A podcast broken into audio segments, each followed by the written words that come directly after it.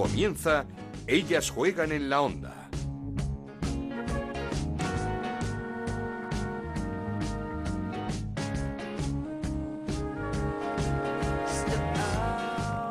¿Qué tal? Bienvenidos una temporada más y es la tercera ya a Ellas Juegan, este podcast que en Onda Cero dedicamos al fútbol femenino. Nos podéis encontrar todas las semanas en la web de Onda Cero, en ondacero.es y en nuestra cuenta de Twitter, en arroba Ellas Juegan OCR.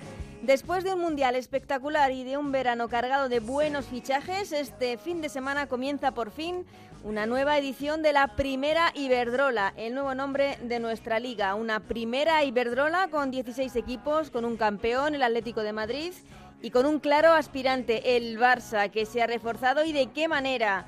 Aunque sin duda el nombre propio de este verano ha sido el Club Deportivo Tacón, equipo recién ascendido que será absorbido por el Real Madrid la próxima temporada, aunque ya existen alianzas entre ellos.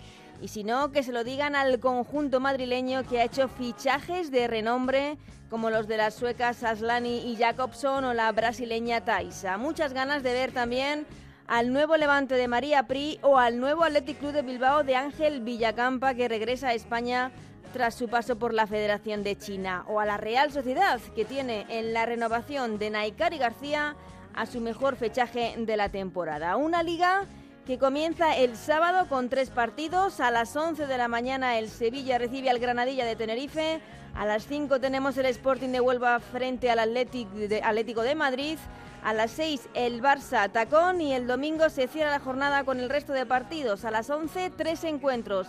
Deportivo de La Coruña Español, Logroño Rayo Vallecano y el partidazo entre el Levante y el Athletic Club de Bilbao.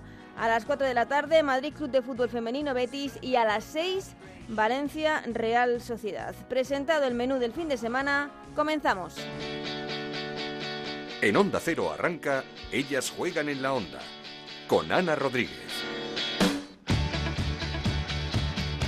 Y lo hacemos escuchando a dos grandes de nuestro fútbol que pasaron este verano por los micrófonos de Onda Cero cuando decidieron poner fin a su etapa con la selección. Son Marta Torrejón, la mujer que más veces ha vestido la camiseta de España, y Silvia Meseguer, que además tiene decidido que dentro de tres años, cuando termine su contrato con el Atlético de Madrid, dejará el fútbol para dedicarse a la medicina. Sí, solo tengo 29, pero en la fruta llevo desde los 17. Son muchos años a la espalda, son, son muchas cosas y al final pues pues uno también debe, tiene que marcar su camino y al final pues tenía claro que si en este Mundial de Francia, como bien has dicho, nos hubiésemos metido en las Olimpiadas, eh, hubiese seguido peleando por tener un puesto en esa selección como la que más. Bueno, la verdad es que la decisión ya, ya la tenía tomada antes del Mundial. Creía que era un buen momento para, para dejar la, selección, pero a la hora de, publicarlo eh, no pensaba que, me iba a afectar por el hecho de, sobre todo, leer los mensajes de, tanta gente y, tanto cariño y, y agradecida. Pues. La que sigue muy activa en la selección es Amanda San Pedro, que el pasado viernes en el amistoso con derrota de España ante Francia cumplió su partido número 50 como internacional. Una Amanda a la que ya no le van en las buenas sensaciones, quiere resultados. Y lo que tenemos que pensar es que ahora lo que vale es ganar, porque al final lo que importa, verdaderamente importa en los campeonatos es ganar. Queremos ser una selección grande y no solo nos vale ya con dejar buenos sentimientos eh, para afuera o, dejar buenas sensaciones de cara a la gente, sino lo que queremos son resultados y lo que queremos ya es ganar de una vez por todas y conseguir los, resultados que, que llevamos ya tiempo deseando conseguir. La selección que jugará su primer partido de clasificación para la Euro 2021 el 4 de octubre en Riazor será ante Azerbaiyán. Pero nos centramos ya en la liga, en ese partido que van a jugar en el nuevo estadio Johan Cruyff, el Barcelona y el Club Deportivo Tacón. Hablamos con la portera del Barça, con Sandra Paños, que fue muy sincera. La liga, objetivo fundamental de este Barça.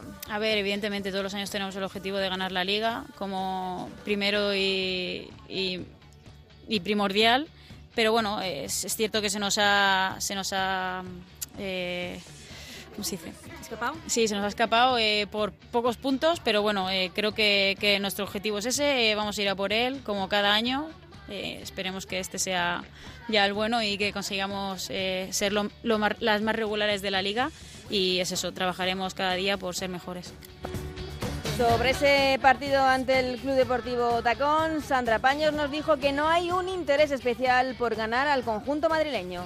Bueno, yo creo que tenemos que ver que cada partido es una final. Eh, el año pasado pues eh, pecamos de, de, no de no hacerlo así, ¿no? Y bueno, creo que, que este año toca centrarse partido a partido. Eh, ya te digo, cada partido va a ser difícil, eh, cada vez eh, los equipos están más reforzados y no tenemos especial interés. O sea, tenemos ganas de comenzar, de quien venga ir a por el partido y ganarlo y, y bueno, pues ir partido a partido e intentar conseguir los máximos puntos posibles y mejorar lo del año pasado, evidentemente. Mejorar lo del año pasado, que no es fácil porque el Barça fue subcampeón de liga, estuvo en semifinales de la Copa y sin duda llegó a esa histórica final de la Champions ante el Olympique de Lyon. No os vayáis, seguimos. Esto es Ellas juegan en la onda, el podcast de Onda Cero, en el que te contamos todo lo que pasa en el fútbol femenino.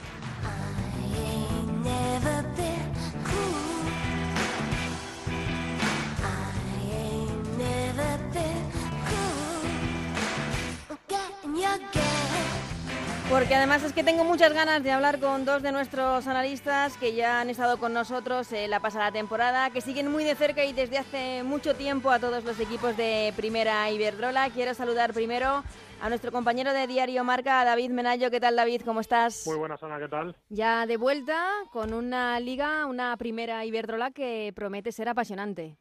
Sí, la verdad es que creo que cada año sube un escalón el nivel y el foco mediático de esta competición y yo creo que el mundial también ha servido para revalorizar ¿no? un poquito el producto nacional aderezado con alguna de las mejores jugadoras del mundo. Creo que podemos estar hablando de una de las mejores ligas del continente.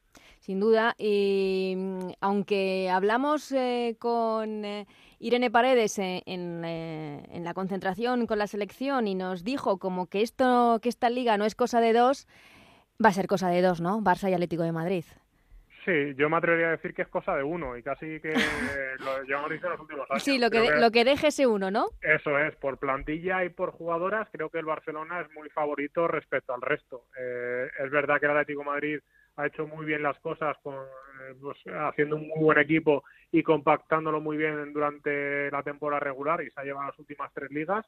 Creo que ha sido mérito absoluto del de Club Rojiblanco pero favoritos puestos a, a, ponernos en la previa, creo que solo hay uno, y ese es el Fútbol Club Barcelona. Ahora hablamos de la plantilla del Barça, pero es también cierto que en esa concentración hemos escuchado ahora a Sandra Paños, con la, la portera del Barça, con la que también hablamos, que nos reconoció que su problema eh, había sido que no se tomaron todos los partidos como una final en la liga y eso al final se termina pagando. Sí, es que aunque suena tópico, al final yo sí soy partidario de que las ligas o los campeonatos regulares se pierden en casa de los pequeños, entre comillas, porque al final el partido grande puedes ganar o perder. Eh, el Barça se le ha dado muy bien al Atlético de Madrid en los últimos años, pero sin embargo, pues todos recordamos, ¿no? Esa derrota en casa frente al Sporting de Huelva, ese empate frente al Español. Creo que al final son puntos que, que el Barça ha hecho de menos en las últimas jornadas, que el Atlético de Madrid no ha fallado. Eh, creo que cada temporada se ha ido mejorando eh, respecto al anterior y que, bueno, al final eh, el ser humano es el único capaz de tropezar dos veces con la misma piedra el Barça lo ha hecho no una sino dos veces y ahora pues eh, de nuevo eh, entran todos en la misma línea de salida eso sí cada uno con un potencial diferente no cada escudería tiene tiene su, su potencial es que si te digo Lique Martens Jenny Hermoso Hansen eh, qué te parece pues que te dejas de banquillo a Osoala, que me parece todo. Exactamente, a Osoala. Es que quizá eh, tiene que encontrar un sitio a Jenny Hermoso en, en este once inicial, eh, el Fútbol Club Barcelona, porque sabemos que a Jenny no le gusta jugar de nueve. Sí, a ver, visto lo visto en pretemporada, es cierto que Jenny estaba lesionada, la mm. nueve referente debería ser Osoala. Osoala. Y quizá jugar un poco por atrás o es cierto que al final Barcelona tiene tanta plantilla que va a poder competir bien en las tres competiciones, que en esta temporada sí que se van a jugar a la vez. Eh, va a tener un mes de, de, septiembre ya para echar a rodar con muchos partidos, también jugadoras internacionales. Va a poder rotar mucho y va a poder rotar bien. Incluso va a tener partidos en los que se sienta tan superior que pueda jugar pues con tres o cuatro delanteras, que es algo que no, no, no vemos habitualmente por el, potencial o el fondo de armario de las diferentes plantillas, pero que el Barcelona podría hacerlo tranquilamente, quitando una medio centro y poniéndolo un poquito más adelante. Entonces, al final creo que de Luis Cortés está la virtud de poder ensamblar bien las piezas, Creo que el año pasado, el final de temporada lo hizo bastante bien.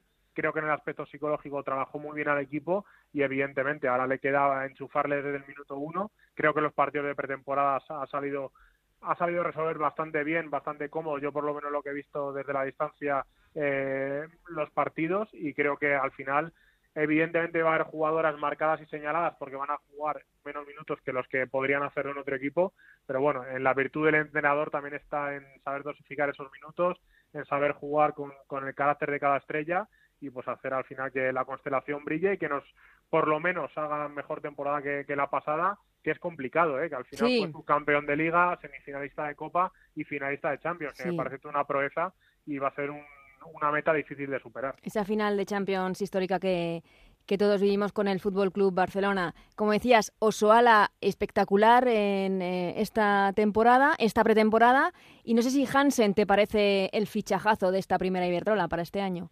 Sí, creo que al final estamos hablando de los, si no del entre las cinco, entre las diez mejores del mundo hmm. seguro y que esté aquí jugando en, la primera Iberdrola me parece un auténtico espectáculo, ¿no? Creo que la hemos disfrutado a distancia, la hemos sufrido a distancia y ahora la vamos a poder disfrutar y saborear en, en, nuestra propia liga, ¿no? Creo que va a dar ese toque de calidad que necesitan los grandes equipos de nuestra liga para dar un saltito más, ya no solo en la competición doméstica, sino también en competición europea y que al final no sea una, sino la próxima temporada sean muchas más las que vengan de este perfil y pues al final conviertan a, esta primera Iberdrola en la mejor liga de Europa. Porque claro, eh, el otro tridente, el tridente rojo y blanco tampoco está nada mal. Tony Dugan, Luzmila y Charlín Corral. Sí, pero quizá es cierto que volvemos a decir lo mismo del año pasado, ¿no? que, José Luis Sánchez Vera tenga menos fondo de armario. Eh, puesto sobre la mesa, ese tridente evidentemente da miedo a cualquier equipo, porque cualquiera de las tres te puede resolver el partido en una jugada de balón parado, en un toque de magia o, en un derechazo, ¿no? Que al final tienen mil recursos para, para subir. A eso le tienes que sumar la llegada de Ángela Sosa, de Amanda San Pedro, eh, bueno, y, el, fichajazo del Atlético de Madrid este año, que es Virginia Torrecilla. Sí, creo que es un pulmón que, que si sabe ensamblarse bien con Silvia Meseguer, que la, además tiene la ventaja de haber jugado ya en la selección española, pueden hacer uno, uno de los centros del campo más duros. Te iba a decir, creo que al final el duelo no tanto en ataque, que evidentemente la pólvora es indiscutible, el centro del campo del Barcelona y del Atlético de Madrid me parecen apasionantes, o sea, porque estamos hablando de, de Aitana, de Patrick Guijarro, de Anraui, de Vicky, de Torrecilla, de Meseguer, de mm. Falcón, incluso en el Barça también, de Amanda, de Sosa. Sí. Estamos hablando de, de muchos, muchos quilates en, los dos centros del campo, ¿no? Yo creo que decimos tantos nombres que al final parece que, que lo acaparan ellas todo, pero es que son los dos grandes equipos y van a mantener el pulso tanto en Liga como en Copa. Es que ese Hamraoui, Vicky Losada contra Meseguer, Virginia Torrecilla suena muy bien.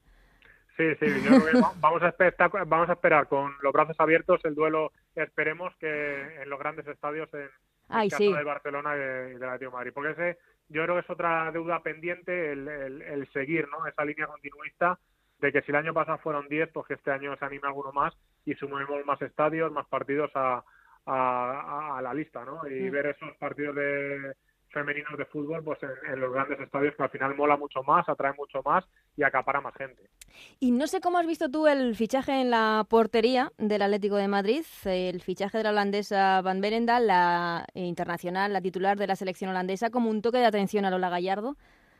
Bueno, yo creo que más que toque de atención, creo que viene a suplir una carencia en la portería de Atlético Madrid en los últimos años, ¿no? Sin desmerecer a Paraluta o a Misa, creo que Lola crecerá cuando tenga una portera que le pueda hacer oposición, ¿no? Y creo que Sari en este caso le va a hacer mucha más oposición que lo que pusieron a hacer eh, Paraluta y, y, Misa. Hmm. Creo que evidentemente viene con el cartel de mejor portera del mundial y es una porteraza, hmm. pero a mí, para mí, creo que Lola va a ser la titular no sé luego al final lo que resolverá el Mister, pero eh, creo que va a ser un duelo que más que toque de atención, creo que va a beneficiar a ambas. Eh, hay que recordar que Sari viene de, ser mejor portera del Mundial, pero que en su etapa en el Arsenal, por ejemplo, eh, tuvo línea continuista de ser la segunda portera. Entonces, al final, no sé en ese duelo diario cómo estará haciendo ahora el, los entrenamientos del Atlético de Madrid y por cuál se decantará Sánchez Vera, si rotará, si dará competiciones a una o a otra va a estar bonito también el duelo en portería del Atlético de Madrid. Mm, eh, para empezar, ni más ni menos que un Barça tacón el sábado a las 6 de la tarde en el estadio Johan Cruyff, en ese nuevo estadio del Fútbol Club Barcelona. Bueno, el tacón, ¿qué te parece la plantilla? Porque es cierto que han llegado fichajes absolutamente extraordinarios, como los de las suecas, Aslan y, Jacobson. Eh, parece que Taisa puede ser baja en el centro del campo. ¿Qué te parece la plantilla que ha configurado el tacón? Bueno, me parece muy acorde a cómo se han hecho las cosas, ¿no? De manera un poco atropellada, eh, pasando del día a la noche del tacón al Real Madrid, que al final son palabras mayores, y reculando en la medida de lo posible. Es evidente que un equipo a, a principios de julio no puede hacer el mismo equipo que si se viene fraguando durante una temporada. Quizá por ello el seguir llamándose tacón o que le queramos tratar como tacón y todavía no como Real Madrid, Creo que Jacobson y Aslani eh, son jugadoras que podrían jugar en cualquier equipo, incluyendo Barcelona y Atlético Madrid, de esta primera Iberdrola y por lo tanto me parece fichajazos. Y luego pues Taiza me parece una jugadora con, con experiencia, Cachi también me parece una jugadora con experiencia, quizá el debe es el físico. Y luego lo malo que tiene el tacón es que el segundo escalón es un escalón muy bajo. Son jugadoras que vienen de jugar en segunda división, que el salto a primera todavía es demasiado grande y que quizá no tiene ese término medio que tienen otros equipos de jugadoras de un, perfil más, más medio sin llegar a ser grandes estrellas o gente muy conocida, pero sí con gente con experiencia y con más pozo en primera división. Quizá esa sea la duda. El tratamiento de Real Madrid, yo sinceramente y a nivel personal no me gustaría darlo todavía. Creo que el Real Madrid sí que está poniendo los cimientos para la próxima temporada pues eh, tirar de chequera y hacer un pequeño asalto y poder postularse como uno de los equipos eh, a tener en cuenta en la primera Iberdrola. Creo que este año el tacón de su objetivo debe ser mantenerse, eh, que esas extranjeras pues tomen esa experiencia y terminen de adaptarse y, y, testar también a esas jugadoras jóvenes que alguna valdrá para jugar en primera división, quizá no sé si para el Real Madrid el futuro, pero sí en primera división y ver las que no, pues para terminar de reforzar la plantilla a medio largo plazo. Mm, pero no ves sorpresa el sábado en el Johan Cruyff. No, no, no, no. Creo que sería. es que llega muy pronto también. Sí. Sería demasiado, sí. Creo. Vamos, no ha sido una buena pretemporada tampoco la del tacón, a nivel de resultados, sobre todo. No, no, ha perdido todos los partidos o ha empatado, digo, no, no, ha ganado, pero también es, es, pronto para calibrar, pues eso, al final es un equipo que está medio gas, ¿no? Hmm. Entre que no ha tenido jugadoras eh, todas las jugadoras hasta el final, que todavía sigue fichando, eh, jugadoras que no se conocen, jugadoras que vienen de un entorno totalmente diferente. Creo que es muy pronto, además en el campo del Barça, en un estadio nuevo, eh, que irá mucha gente con la ilusión y con, con esos pies de plomo que decíamos del de Fútbol Club Barcelona. Me parece que todo lo que no sea una victoria como del, cómoda del Barça me resultaría mm. sorpresivo. Mm, y tres equipos que yo creo que vienen marcados eh, mm, por la personalidad de sus entrenadores, por la línea y la filosofía de sus entrenadores. Eh, Levante, el nuevo Levante de María Pri, el Athletic Club de Bilbao eh, de Ángel Villacampa en su, vuelta, en su vuelta a la Liga Española y la Real Sociedad de, Gonzalo Arconada. ¿Qué se puede esperar de estos tres equipos? La verdad es que eh, esperar cosas buenas, porque al final has puesto tres ejemplos de, para mí, tres grandes entrenadores. Mm. Eh, la filosofía de María Pri, a ver cómo encaja en el Levante, que es un club que apuesta mucho por el femenino, pero al final María sale de su zona de confort, del entorno que conoce y la cuida y se va a una plaza bastante exigente, sobre todo por historia en el fútbol femenino, pero me parece que tiene buenas piezas para, para ensamblar un buen proyecto, no aspirar a esa primera plaza, creo que no tiene equipo o capacidad suficiente para estar luchando por esa primera plaza, pero a ver si es verdad que el Levante da un paso más al frente y codea por meterse en esa lucha por, por la segunda plaza que da a Europa. El Athletic Club de Bilbao con, con Villacampa eh, creo que va a ganar empuje, garra y fuerza, lo que no sé es la gasolina que le quedará a las veteranas para mantener ese, ese, ese pozo de competitivo durante toda una temporada y luego pues al final eh, Gonzalo Arconada es un poco el proyecto continuista, ha conseguido quedarse con la joya de Logrona como Naikari. Quizá para mí, viendo cómo se había movido el mercado a principio de temporada, se queda un poco corto, eh, creo que debería haber fichado algo más. Eh, en la liga creo que va a ser un un equipo a tener en cuenta porque puede robar muchos puntos a los grandes y luego en Copa, pues eh, viendo lo que le pasó el año mm. pasado, creo que es un valor a tener en cuenta porque en Donosti gusta y mucho la Copa más después del año pasado. Dos, eh, tres equipos que, que deben competir muy bien este año en esta primera Iberdrola y no sé, por abajo, equipos sé que, que lo pueden pasar mal. No sé cómo estás viendo el caso del Rayo Vallecano, que... Pues mal, por la gestión, pero al final lo llevo viendo mal durante tanto tiempo, y al final si no son jugadoras son entrenadoras y si no eh, el, esa cosa especial ¿no? que tiene la franja el equipo termina respondiendo y de qué forma, como el año pasado. Es que la primera este vuelta del año pasado fue brutal. Sí, pero este año sí que le veo ese, ya no solo el resbalón típico de verano, de dejadez por parte del club respecto al femenino, sino que se han ido jugadoras, se ha ido la entrenadora del año pasado, mm. Fichas a una entrenadora y la sueltas a un mes porque no da el perfil. Al final son cosas, detalles extradeportivos muchas veces que creo que pueden condenar a un equipo que, pues eso, se tiene que rehacer a, a 20 días de empezar la competición, ¿no? Mm. Creo que lo puede pasar mal. Creo que el Logroño pues también se le han ido piezas eh, fundamentales y lo que ha fichado tampoco son grandes nombres o gente con mucho pozo positivo en primera. Creo que el Sporting de Huelva todas las temporadas ficha 10 11 jugadoras y me parece todo un artista Antonio Toledo de ensamblar esas piezas y que nunca le falle. Cada año es un milagro el del Sporting de Huelva. Por eso creo que hay tres, cuatro equipos que lo pueden pasar mal. Eh, el Madrid Club de Fútbol Femenino fue otro de los que al final de la temporada pasada lo pasó muy mal y se ha reforzado con, jugadoras con mucha experiencia, a ver cómo, cómo encajan esas internacionales como, como Deli, como, como Mónica Hickman, como el regreso de Turmo, que también me gusta bastante. Ha mantenido un poco el esquema del año pasado, quitando a Beckman que se ha ido. Creo que es un buen equipo también como para no sufrir como lo hizo en temporadas pasadas. Pero insisto, creo que la, el nivel, digamos, entre el tercero y el decimosexto de la Liga de Verdrola, creo que se ha cortado más respecto a la temporada pasada y que si el año pasado hablábamos de lo trepidante que estaba el desenlace por la parte baja, creo que este año vamos a ver muchas sorpresas y que se va a decidir pues con los mismos equipos implicados o incluso más. Veremos, eh, veremos esa parte de abajo que también va a estar eh, interesantísima en esta primera Iberdrola de la primera jornada, además de ese Barça Tacón, que es un poco partido del morbo, por así decirlo, el partidazo sin duda es el Levante Athletic Club de Bilbao. Sí, es un partido de historia, es un partido de, pues eso, duelo también de debutantes en sus banquillos, de uh Campa y María Pri, dos estilos totalmente diferentes, dos plantillas totalmente diferentes, una que se ha renovado mucho y otra que se ha renovado prácticamente nada dos con mucha historia en el fútbol español, dos equipos que saben que fallar a la primera de cambio significaría descolgarse demasiado pronto, aunque eso a nivel de puntos no, cuente tanto, sí que a nivel de sensaciones. Creo que es un partido con, mucha historia y que puede dejar marcado a un equipo y a otro. Y por último, David, quería, porque he jugado a la selección el pasado fin de semana, esa derrota frente a Francia en amistoso, pero no quería hablar de ese partido, sino de dos jugadoras que, han puesto fin a su relación, a su etapa con la selección española. Dos jugadoras importantes como Marta Torrejón y como Silvia Meseguer, que se las va a echar, se las va a echar en falta porque, porque han sido dos jugadoras que han marcado una época.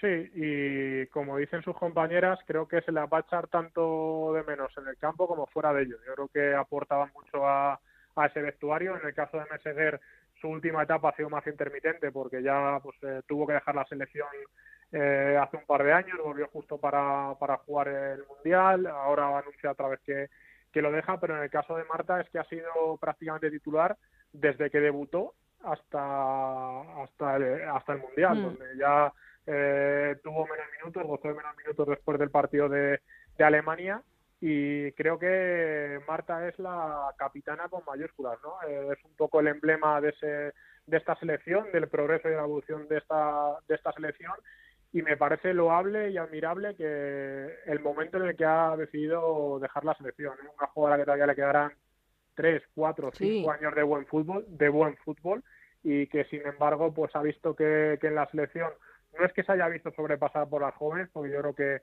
que Marta siempre aporta porque es una jugadora que da todo hasta en cada entrenamiento, pero que se ha visto que no tiene ese papel protagonista que debería tener o ha tenido durante mucho tiempo y que no es una jugadora que deba tener un papel secundario. Yo creo que hay jugadoras marcadas que si no son protagonistas no deben estar. Y al final Marta es una de esas, ¿no? Y tomar la decisión una misma de decir, mira, lo dejo porque este papel protagonista ya no lo tengo y quiero que puedo aportar más en otro ámbito, en su club, en el fútbol femenino a nivel global, y aún así pues seguir siendo pues eso una pieza maestra para, para la evolución del fútbol femenino me parece digno de mirar. Creo que, que ojalá nos dure mucho tiempo porque creo que, que todavía tiene un gran nivel que lo está demostrando en el Barça es una de las capitanas y es titularísima y creo que, que la seguiremos disfrutando mucho tiempo. Sí, dos jugadoras que van a ser muy importantes este año en, en, sus clubes, tanto en el Barça como en el Atlético de Madrid y que por supuesto en la selección las vamos a echar y mucho de menos. David, muchísimas gracias por esta charla, que tenemos ya todos muchas ganas de que comience esta liga, que como decíamos se presenta apasionante y hablaremos, hablaremos mucho de ella. Claro que sí, un saludo Ana. Y quería saludar y conocer también la opinión de nuestra compañera de Chantal Reyes. ¿Qué tal, Chantal? ¿Cómo estás? Hola, Ana, ¿qué tal? Lo venimos diciendo cada año, pero es que es así. Eh, cada temporada la liga promete más y, y, es mejor, es mucho mejor. Sí, sí, al final es lo que dices, lo decimos siempre, pero porque realmente es algo que, que está pasando y yo creo que esa temporada va a ser la mejor de la mejor que hemos visto hasta ahora porque al final no solo los equipos de arriba, sino que todos se han reforzado muy bien. Y si ya vimos como la temporada pasada la lucha por la permanencia estuvo disputada, es que esa temporada no sé, no me atrevo ni a pronosticar quién, quién puede descender con, con, tanta, con tanto fichaje, tanta renovación y tanto todo. Sí, luego hablaremos de, de esa, de esa lucha por no descender, de, de la parte de abajo de la clasificación, pero antes quería conocer tu opinión sobre los refuerzos tanto de, de Barça como Atlético de Madrid. No sé quién crees que se ha reforzado mejor. Bueno, a ver, en cuanto, a pesar de que el Atlético de Madrid ha, ha traído más fichajes, creo que, que, como a calidad de jugadoras, quien más se ha reforzado es el, el Fútbol Club Barcelona, porque al final no podemos obviar que, que han fichado a Caroline Hansen, que es una de las mejores jugadoras del mundo, uh -huh. y que eso les va a dar un poco el salto ese de, de calidad que, que buscaba, ¿no? Al final creo que va a ser un fichaje tan importante como lo fue la temporada pasada que era Hamraoui, y a nivel Champions les va a ayudar mucho. Y bueno, también obviamente la vuelta de Jenny Hermoso para para el Barça es muy importante porque al final es una jugadora que les ha dado siempre muchos goles.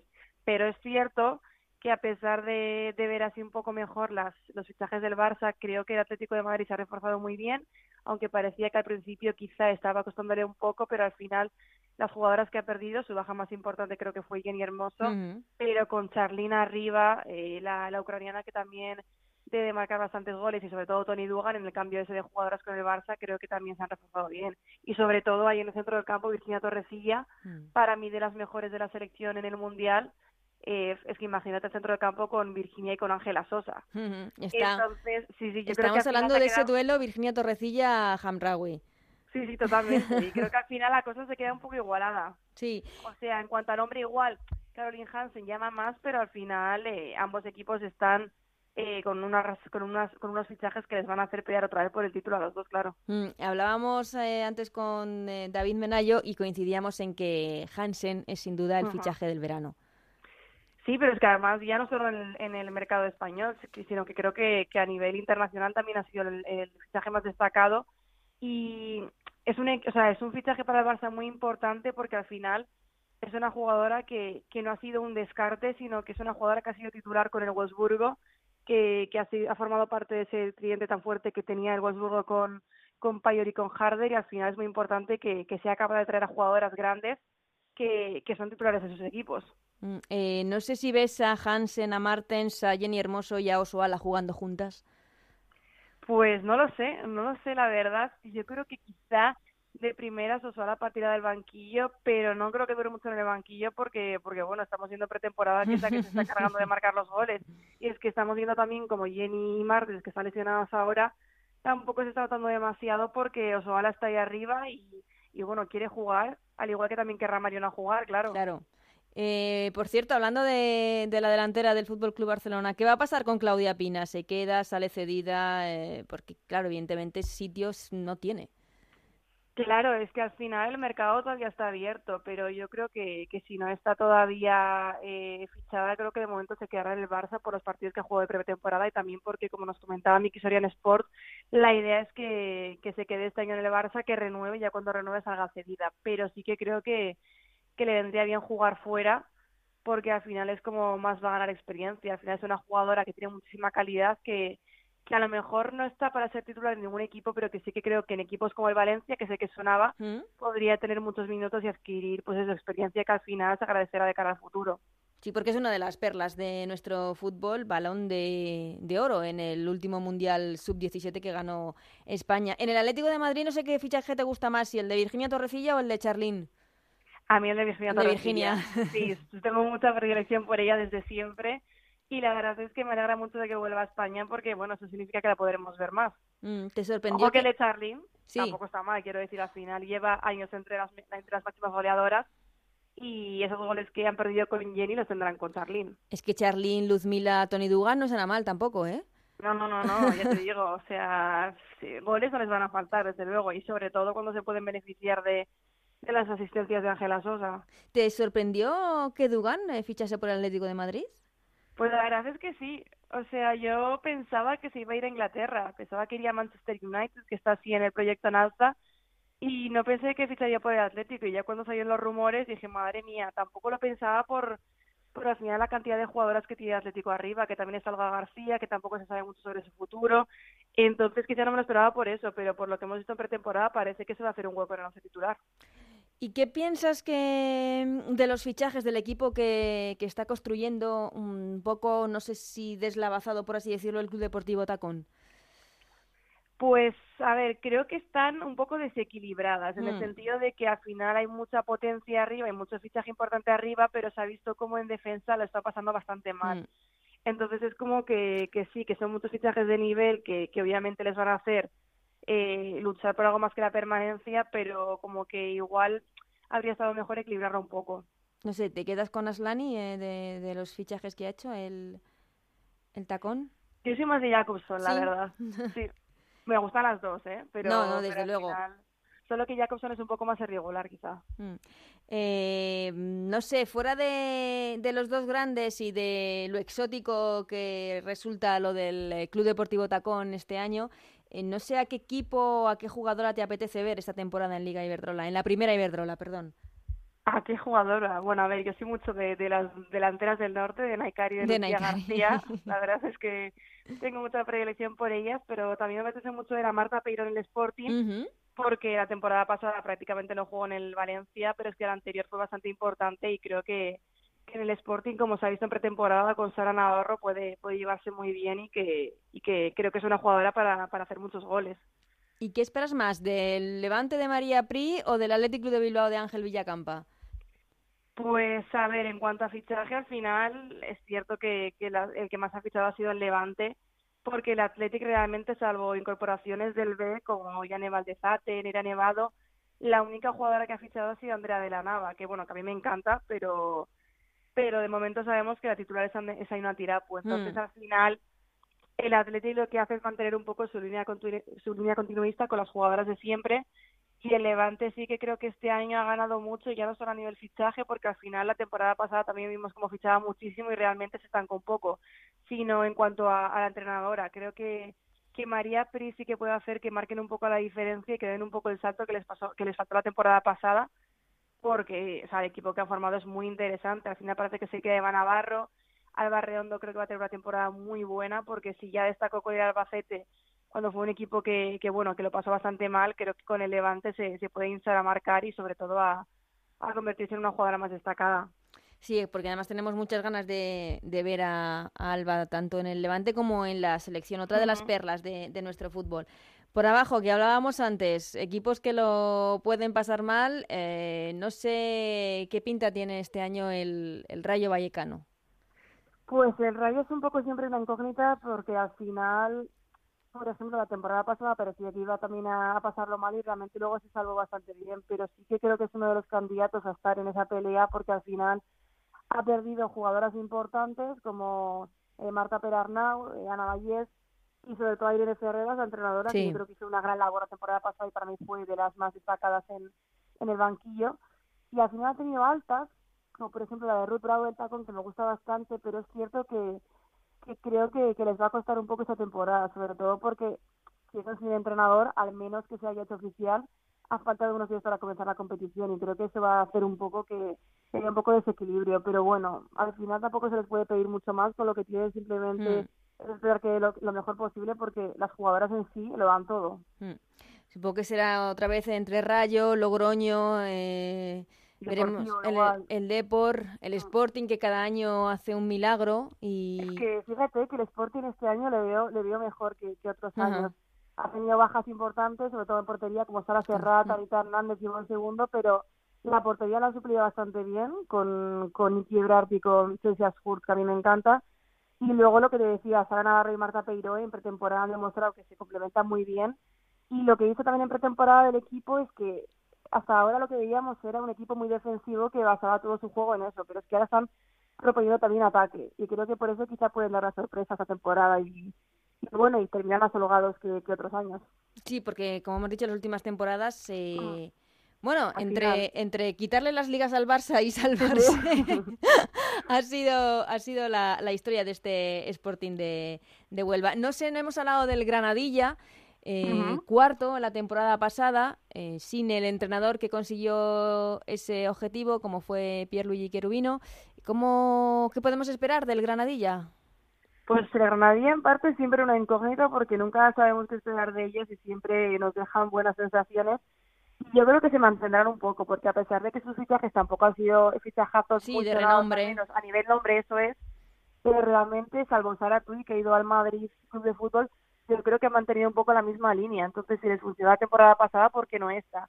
Otra cuarta posición es muy complicada, pero mm. llevan dos años consiguiéndola, así que tampoco se sabe nunca. Habrá que ver cómo se adapta el nuevo entrenador, porque a mí Cherubino me gustaba mucho, o sea, al final cogió el equipo después de, de aquel problema y bueno, creo que que lo hizo muy bien, pero bueno, al final con las mismas jugadoras seguro que, que también darán que hablar y que, bueno, no sé si repetirá cuarta posición, pero desde luego no pelearán por el descenso. No, no, sin duda. Además, un equipo que se hace muy fuerte en su, en su, campo, en, en, su casa. También se lo pueden decir al Barça. Sí, sí, también.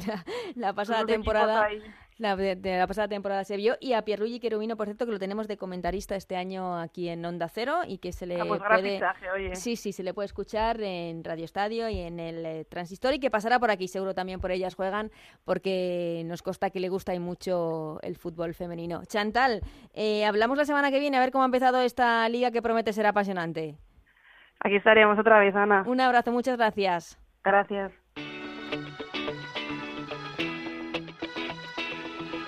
Seguimos con Ellas Juegan en la Onda, con Ana Rodríguez.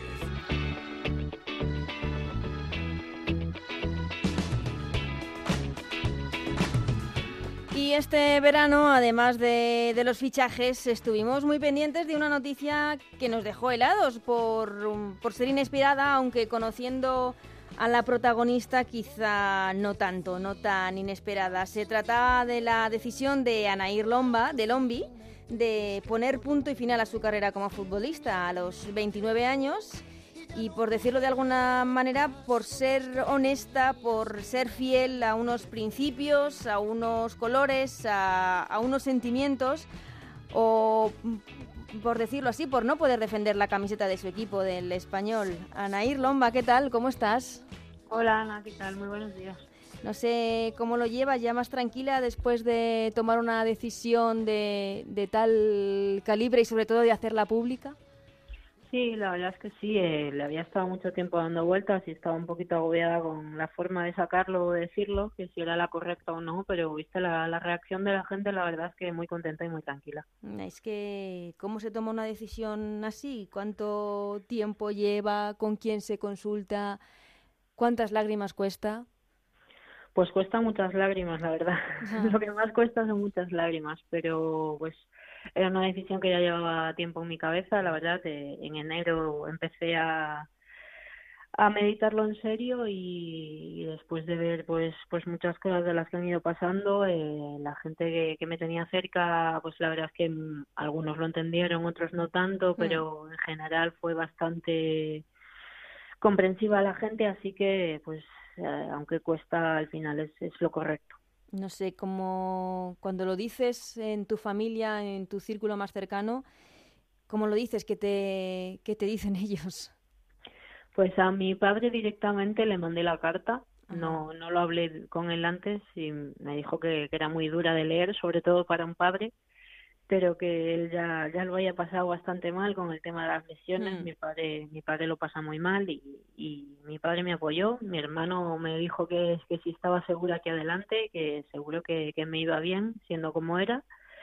Y mi madre, pues la verdad es que fue la, a la que más le costó asimilarlo por el tema de que mi madre sabe que, que el fútbol para mí mm. pues es mi vida pero le he hecho ver que hay otras formas de vivirlo y que seguramente alguna de esas sea la que, la que me toque ahora.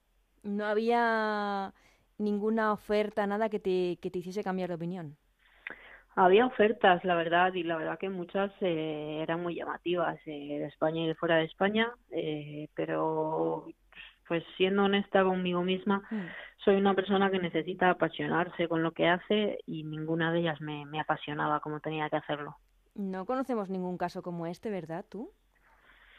No lo sé, alguno habrá, ¿Sí? seguro, pero no lo sé, no lo sé. No, la verdad es que no me suena, pero seguro que buscando alguno habrá, ¿no? Ujú. No, sé, no, no, no, no lo conocemos, pero vamos, lo, lo buscaremos por si acaso. Anaís, decías que se podía vivir el fútbol de otras formas. ¿Lo estás viviendo ya así? Ahora lo estoy viviendo como aficionada, que, que era algo que no había hecho en muchísimo tiempo y la verdad es que de momento no lo llevo tan mal como, como pensé que lo llevaría. ¿Y lo echas de menos o todavía no te ha dado tiempo? Pretemporada, inicio de la liga, el run run. La verdad es que de momento no, pero porque también tengo la suerte de, de poder vivirlo pues de otra manera desde fuera con, con mis ex compañeras y la verdad es que me mantiene bastante al día de todo y de momento no lo echo de menos. Este domingo al empezar la competición igual ya es otra cosa. Sí, pero eso por, por eso te digo, eh, empieza el fin de semana, ¿tienes ganas de verlo o te va a generar un poco de así de, eh, mm, de primeras no lo sé? Pues voy a ir a Coruña a ver al español, así que No tenía momento ninguna duda. tengo ganas, de momento tengo ganas. Sí, em, no sé, mm, me decías que como aficionada tienes pensado, no sé, algún tipo de, pues, de, de entrenadora, de, yo qué sé, comentarista, algo ligado al, al fútbol. La verdad es que tengo los títulos, pero creo que de entrenadora, pero ahora mismo creo que me costaría más eh, y sería más duro para mí vivirlo de esa manera. Eh, y lo demás, la verdad es que no me lo he planteado. ¿No? Ponerte aquí, eh, comentar algún tipo de partido, por el momento no, ¿no? Eh, pues no, pero porque tampoco me han ofrecido te no te no me voy a cerrar yo. Eh, decías de, de que creías que, que tenías dudas de, de cómo hacerlo público co- a través de esa carta de que nos emocionó a todos, eh, sin ninguna duda. ¿Has recibido muchos mensajes, muchas felicitaciones? La verdad es que sí, más de las esperadas. Eh, la carta tuvo muchísima repercusión, recibí mensajes de gente que ni de broma esperé que llegase esa carta, así que eh, la verdad es que, ya te digo, tengo que estar muy contenta con cómo, me, cómo lo ha acogido la gente, porque ha sido brutal. ¿Lo mejor que te llevas del fútbol es eso, los amigos y amigas que dejas en, en, eh, en los estadios? Sí, sin duda. Siempre me han dicho que, que el fútbol me debía mucho por el tema de las lesiones y esas cosas y yo he aprendido a ver que el fútbol me ha dado durante todos estos años mucha gente que si no fuera por él no estaría en mi vida. Así que yo creo que solo le puedo estar agradecida al fútbol. El fútbol te ha dado, por ejemplo, creo, a, a las martingas, ¿no? Ay, sí, mis Martingas, sí. La verdad es que los años en Valencia, a pesar de ser pocos, porque fueron Mm. dos temporadas, me, me han dado un- muchísimos momentos y muchísima gente y las Martingas sin duda pues son de lo mejorcito que me llevo. Pues creo que hay por aquí alguna de ellas. Hola señorita, bueno nada, que sepas que me hace mucha ilusión poder decirte lo que te voy a decir en este audio, aunque bueno, ya, ya te lo he dicho muchas veces y ya lo sabes de sobra. Sabes que te, que te echo mucho de menos, que para mí eras y eres súper importante, que no sabes lo que te extraño.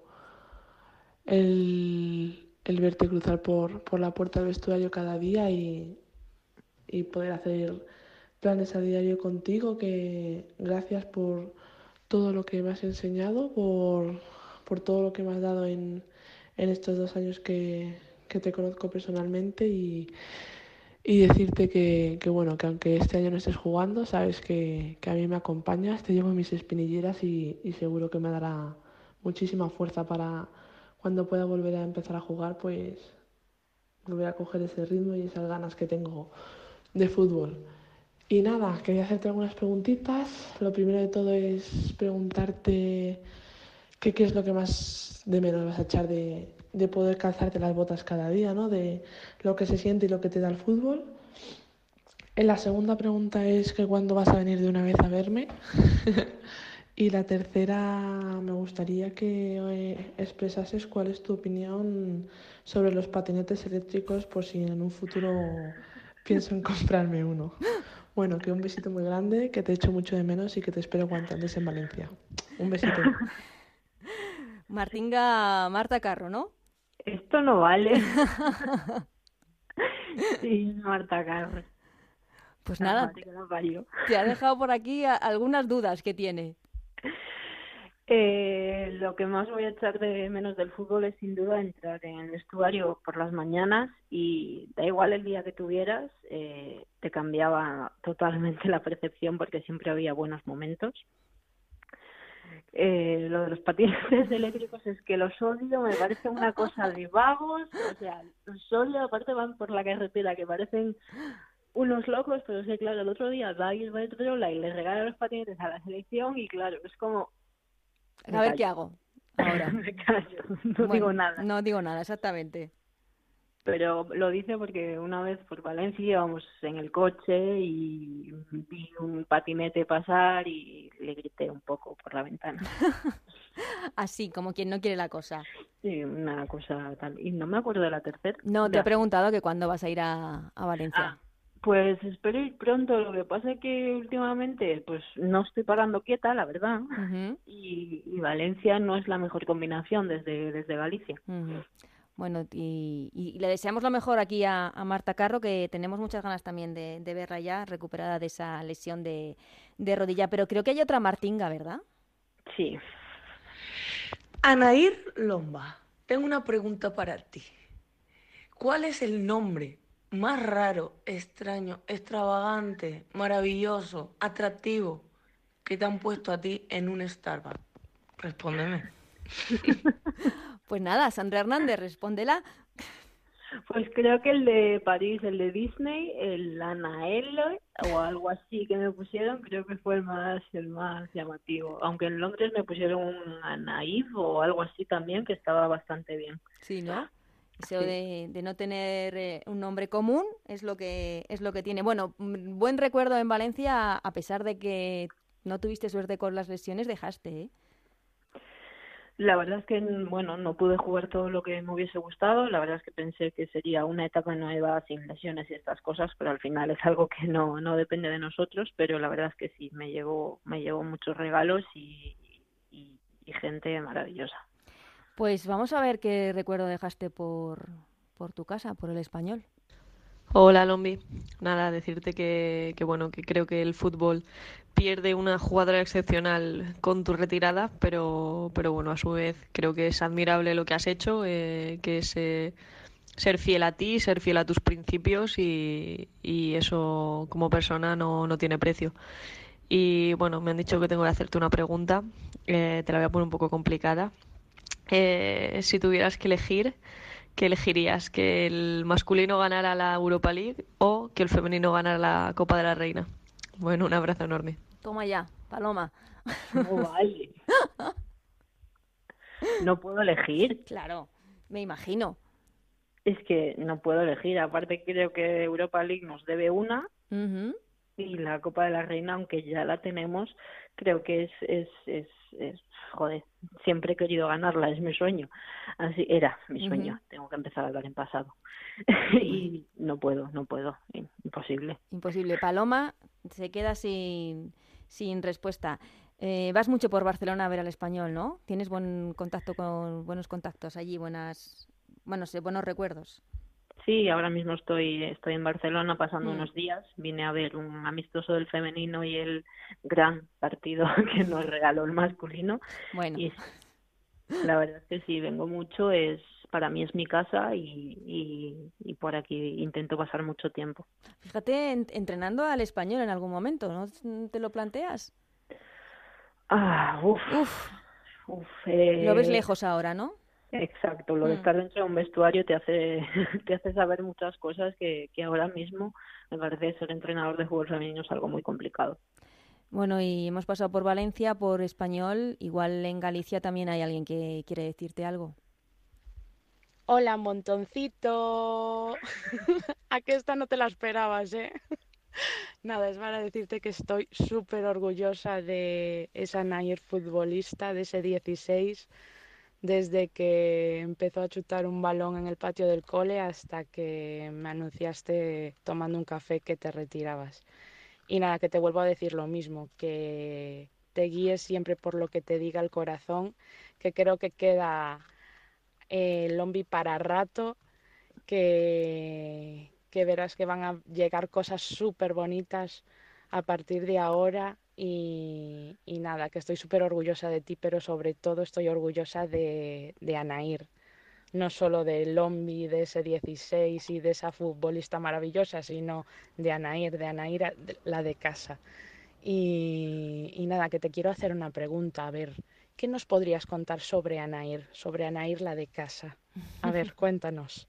Y nada, que te espero aquí en un par de días en el coche con los grandes éxitos de la Pantoja y que espero que no me mates, que te quiero un montón y nada, un besito para todos. ¡Mua! No la mates, no la mates a Ángela, por Dios. No, es, es una tía maravillosa. eh, la conozco desde, desde que éramos pequeñas, íbamos al cole juntas. Eh, pues, ¿qué os puedo contar de Anair? Que justamente os puedo contar eso, que en casa soy Anair y me encanta ser Anair. En, en mi pueblo nadie me llama Lombi y es genial y es como siempre he querido que me llamasen fuera del fútbol y nunca lo he conseguido y en mi pueblo soy Anair y es algo que, que me encanta. Y sí, me encanta la pantoja y me encanta el jurado y es algo que nadie entiende pero que a mí me recuerda a mi abuela y que me motiva como nada. Por, antes de, de salir al campo muchas veces me, la, me las ponía porque me motiva como ¿Ah, nada. sí? Sí, Eso sí. no lo sabíamos, escuchar la Pantoja y Rocío Jurado antes de salir al campo. Sí, a veces me ponía los auric- auriculares porque lógicamente no son canciones que suelen No, en un no. vestuario. Normalmente todo cuando dice música que suena en el vestuario, eh, reggaetón.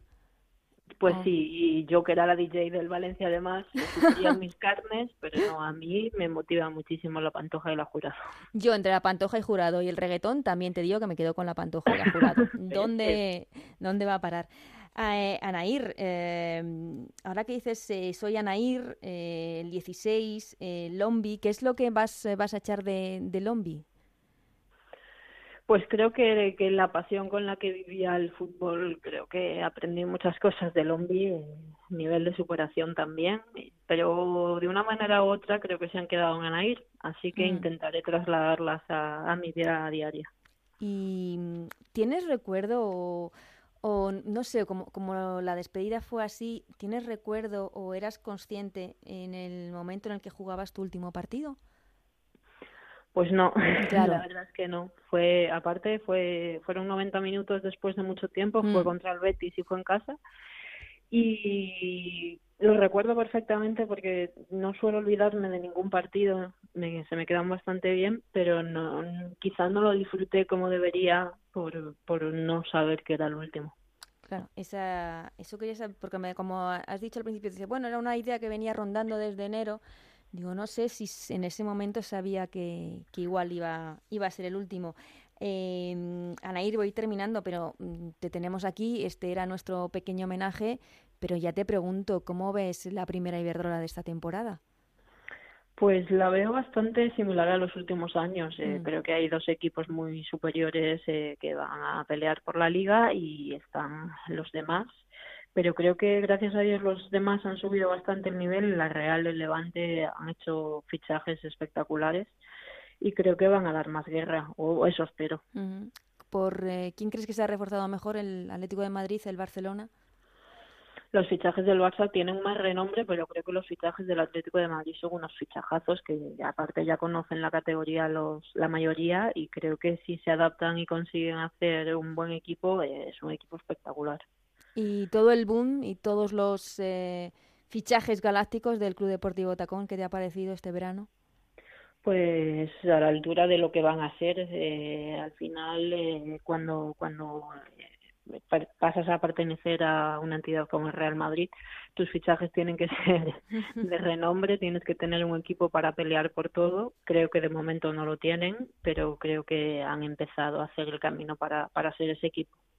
Pues nada, Anair, eh, Anair, a partir de ahora, Anair, eh, este era nuestro pequeño homenaje que queríamos hacerte desde Ellas Juegan eh, por, por todo lo que nos has dado, por todo lo que has dado a nuestro fútbol y por ser eh, como eres y porque nos gusta mucho como eres y ojalá hubiese más personas eh, como tú que disfrutes siendo Anair, que lo disfrutes tanto como siendo Lombi y que seas muy feliz con todo lo que decidas. Muchas gracias. Un abrazo muy fuerte. Otro.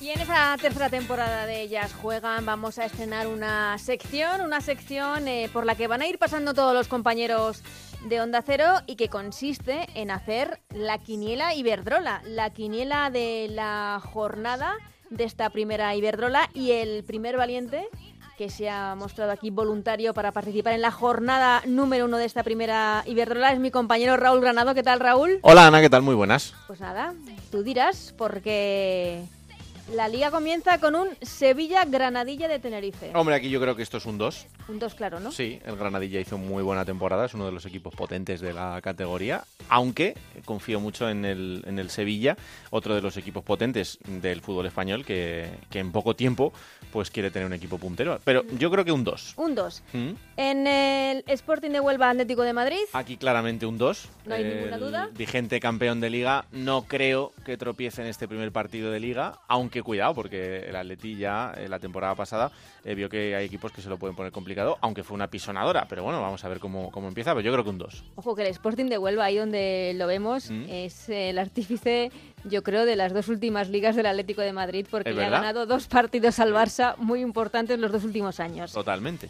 Barcelona, Club Deportivo Tacón. Pues aquí un 1. Un uno, no te arriesgas, Sí, ¿eh? No, yo creo que el Barça, pues como el Atleti, eh, no puede empezar fallando. Eh, ya hablaremos de lo, ya lo contarás tú durante toda la temporada, lo que es el tacón y lo que va a ser ese Real Madrid a partir de, de la temporada que viene. Pero de momento y a día de hoy, yo creo que el Barça, yo creo que es el gran favorito para este Llega un partido. poco pronto este partido Sí. al tacón. Mm. Vamos con los partidos del domingo. Deportivo de La Coruña, Español. Pues aquí yo veo una X. Y fíjate que el Depor es otro de esos recién llegados, pero yo veo una X en este partido. Logroño, Rayo Vallecano. Aquí un 2. Un 2. Vamos a tirar por los colores, por los sentimientos. Dos, claramente. No hay dudas. Te digo una cosa, todo lo que consiga el Rayo esta temporada será eh, desde el esfuerzo titánico Hombre, de un equipo que cada vez tiene menos, al que le quitan cada vez más, que ha tenido una situación surrealista con eh, la faceta del entrenador, eh, primero con una entrenadora, bueno, primero con la salida de Irene, después con la llegada la de Jessica. de, de Jessica con su salida, eh, con al final la permanencia de Santiso, bueno, no sé, cosas que han pasado durante todo el verano en las que mm, en la faceta del entrenador también tengo mis dudas hasta dónde llega la culpabilidad del, del club, pero mm, es cierto y es verdad que cada vez con más dificultades, o sea que todo lo que vaya a conseguir el Rayo esta temporada va a ser un milagro muy grande. El año pasado ya lo consiguieron eh, haciendo una primera vuelta absolutamente espectacular. Eso sí, en la segunda sí que bajaron, pero habían conseguido una renta importante para evitar meterse en problemas. Veremos cómo es el rayo, el año del Rayo Vallecano, que sí que se, se presume complicado. El partidazo de la jornada, Levante Athletic Club de Bilbao. Pues eh, es que yo creo que esto es una X. Mm, uf. Eh, son dos equipazos. Eh, es verdad que el Levante juega en casa y por eso puede ser un poquito más favorito. Pero mm, me cuesta ver a Atleti y luego perdiendo. Yo creo que un empate. Primer partido de liga, no quieren las leonas dejarse No, no. un puntito. No. Madrid Club de Fútbol Femenino Betis. Pues aquí veo un 2. Un 2. Sí, yo al Betis, la verdad es que la temporada pasada ya les vi en clara línea ascendente a las chicas y, y yo creo que este año, y más teniendo al Sevilla por ahí, eh, yo creo que el Betis va a ser otro de los equipos importantes. Han perdido a entrenadora María Pri, pero es cierto que están con Contreras que, que las va a tener muy enchufadas toda la temporada. Y para terminar ese Valencia Real Sociedad. Pues aquí veo un 1. Yo creo que el, el Valencia también va a empezar bien la andadura esta temporada, eh, aunque la Con Real... Irene Ferreras en el sí, banquillo. con Irene. eh, la Real es un equipo que ha demostrado también que, que está haciendo las cosas muy bien también en esta faceta del, del club, pero yo creo que aquí un 1. Pues eh, la semana que viene, Raúl, chequeamos esta quiniela y Fallaré casi todo, pero bueno. No creo, eh, está muy bien tirada esta quiniela. Sí, ya veremos. Yo- Yo me voy a guardar aquí la chuleta. No, no, no, aquí está, aquí está. Aquí Y está ya, aquí pues- todo apuntadito y esta es la primera quiniela Iberdrola de este primera ya juegan de la temporada. Estaré muy atento a la semana que pase por esta sección Roberto Gómez. Hombre, pues igual la semana que viene le Bueno, llamamos. bueno, yo voy a estar atento. Porque, Estaremos todos muy atentos porque es- pues será una muy comentada. sobre todo porque igual esa semana he hecho la quiniela con lo que él diga. Oye, ¿quién sabe? Si por una vez nos podemos forrar con lo que él nos diga, pues oye, yo creo que ni tan mal, ¿no? Hay que utilizarle para eso. Correcto. Para forrarnos. Claro. Un abrazo, Raúl, muchas Un abrazo, gracias. Chao.